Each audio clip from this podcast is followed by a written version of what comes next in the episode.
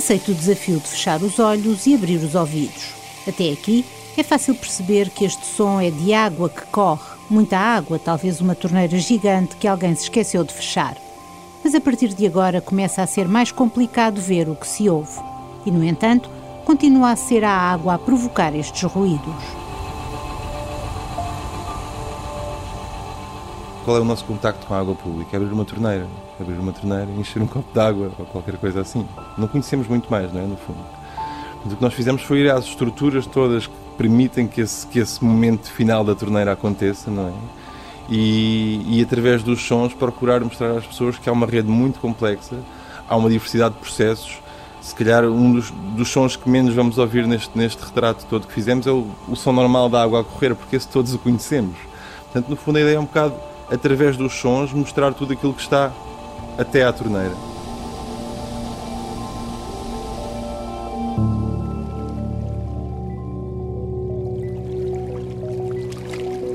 Rui Pedro Damas é o responsável da Associação Cultural Outra.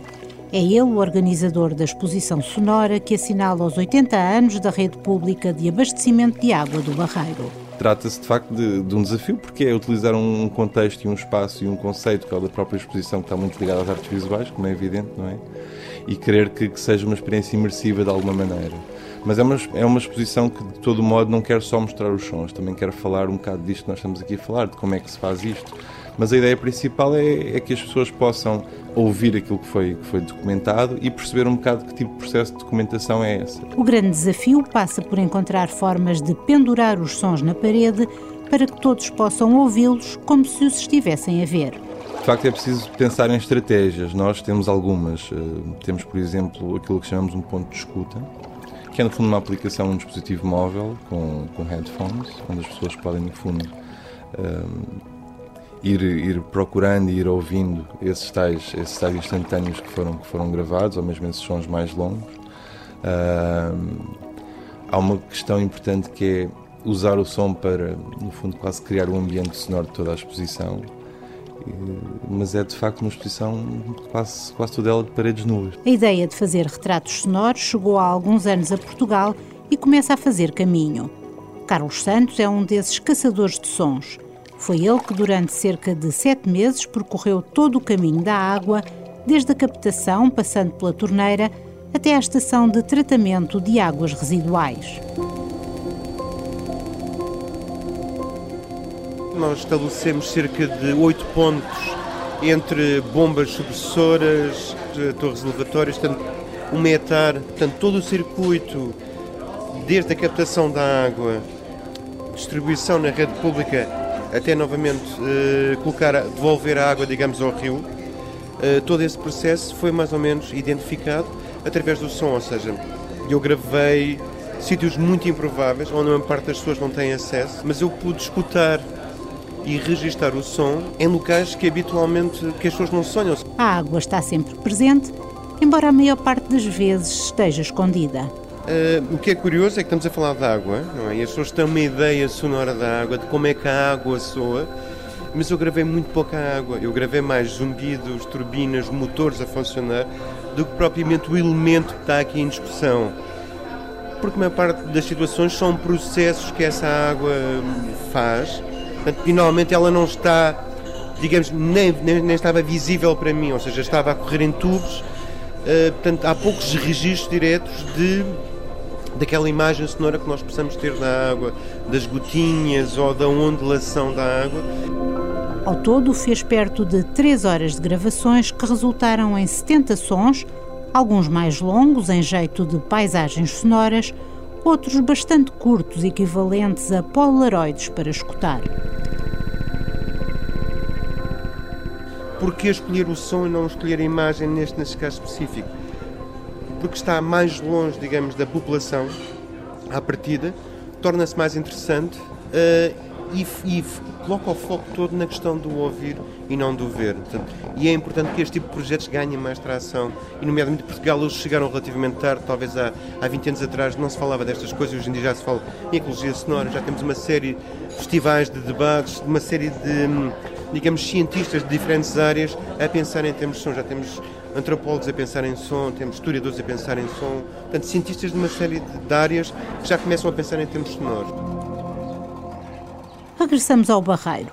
A ambição de Rui Pedro Damaso é ir contando a história da sua cidade através do som. Um projeto mais vasto do qual a exposição sobre o abastecimento público de água é apenas uma parte. Ir retratando, ir atualizando os vários locais do Barreiro em sons. E a ideia aqui é que ao longo dos anos haja um mapeamento detalhado de, em sons de, dos vários locais do Conselho e, e nunca esquecendo que, que, tal como uma fotografia, isto também nos permite ver um bocado antes e depois. É sempre inevitável que captemos sons que depois vão desaparecer por alguma razão, novos sons aparecerão. Portanto, o que se pretende é que seja uma coisa viva e que vai evoluindo e que vá mostrando cada vez com mais detalhe e com mais atualidade aquilo que se passa em termos de paisagem sonora do, do Conselho e da cidade. Aliás, a Associação Outra é mais uma das várias organizações deste género existentes por todo o país e pelo mundo fora. O objetivo é fazer um mapa-mundo para ser ouvido. Muitos destes arquivos que são obtidos nesses projetos, no nosso ou nesses que lhe falei, vão sendo depois integrados em mapas que existem a nível mundial, a nível europeu e a nível mundial, que procuram, no fundo, agregar esse trabalho que é feito por estas pessoas todas nos vários pontos do mundo e dar um acesso, no fundo, a sons locais que nós desconhecemos por completo, não é? quanto mais som desses locais. E é um trabalho muito interessante porque vai, vai crescendo, vai acumulando e vai, vai proporcionando sempre novos acessos. Tal como na fotografia para ser vista, Rui Pedro Damas define o retrato tirado para se ouvir como um meio de mostrar o que se impõe, mas também o que não é óbvio. Um retrato sonoro, obviamente, quando pensamos num retrato, pensamos em imagem, não é? Um retrato sonoro, no fundo, é precisamente a mesma coisa, mas sem a componente da imagem.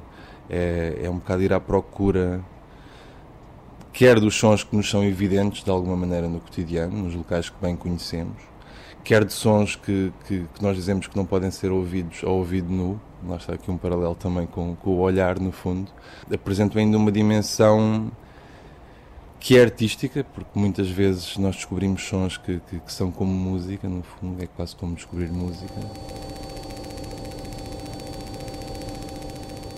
A fórmula não podia ser mais simples.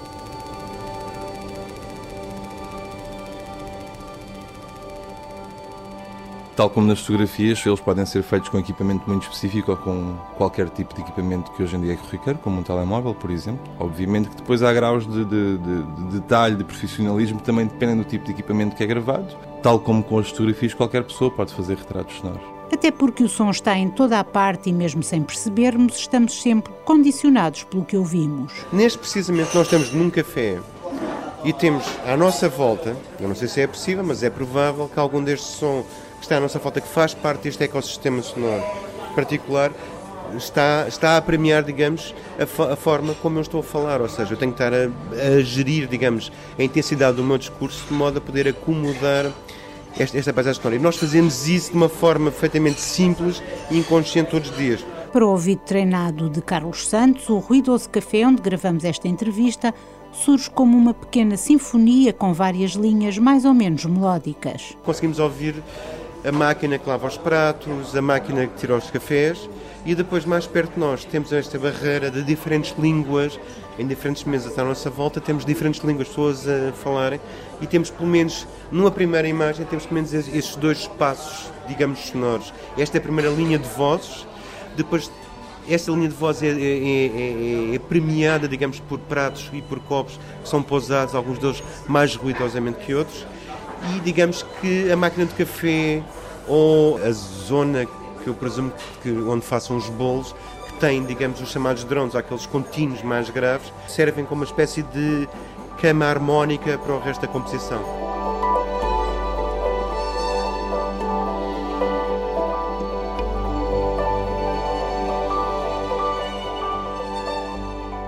E porque música não é senão som, Rui Pedro promete apresentar, a pretexto de algo tão prosaico como a canalização da água, verdadeiros concertos de música eletrónica. Há sons que, que, que são literalmente música eletrónica e acho que as pessoas vão ficar muito espantadas quando ouvirem, porque têm ritmos, têm, têm alterações de, de, de timbre, de velocidade que são muito, muito interessantes. Águas sonoras, um mergulho na complexa rede que sustenta o abastecimento e saneamento de águas de uma cidade para ser ouvido de olhos fechados.